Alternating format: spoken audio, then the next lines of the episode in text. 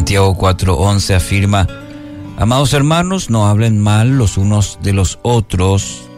Si se critican y se juzgan entre ustedes, entonces critican y juzgan la ley de Dios. Les corresponde, en cambio, obedecer la ley, no hacer la función de jueces. Tema para hoy, palabras que delatan. Vivimos en un tiempo donde es tan fácil hablar mal del otro.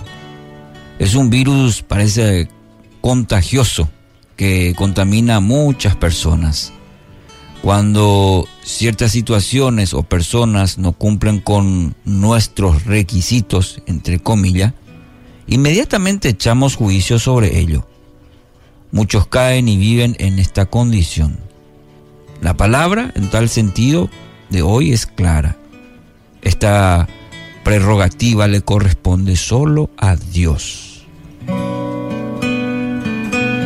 Cierto día por la tarde un señor se sentó fuera de su humilde casa a querer gozar de la frescura de la tarde. Muy cerca de su casa estaba el camino obligado por el que debían pasar todas las personas que querían ir a la ciudad. Una mujer que pasaba por allí vio al Señor sentado fuera de su casa y pensó, este Señor debe ser un ocioso, sin trabajo, que se la pasa todo el día sentado viendo a la gente pasar y seguramente criticándola.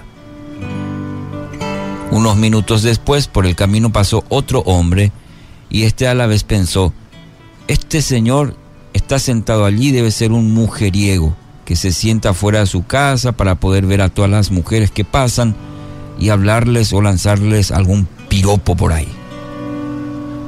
Pasó otro caminante que iba a la ciudad y este caminante pensaba para sí, este señor está sentado allí, ha de ser un hombre muy trabajador, debe haber trabajado todo el día y ahora está tomando un merecido descanso.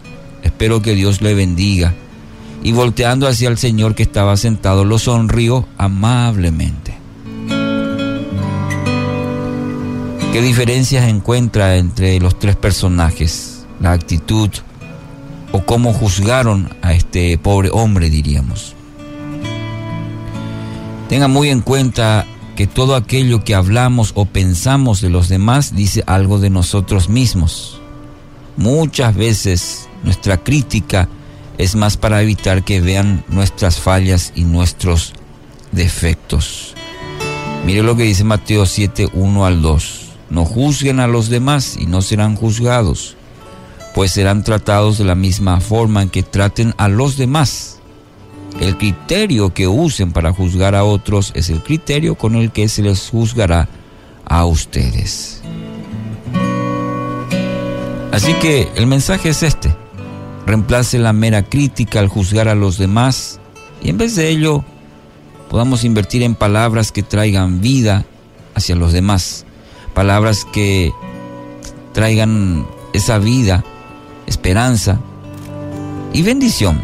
Bendecir en, vez de criticar.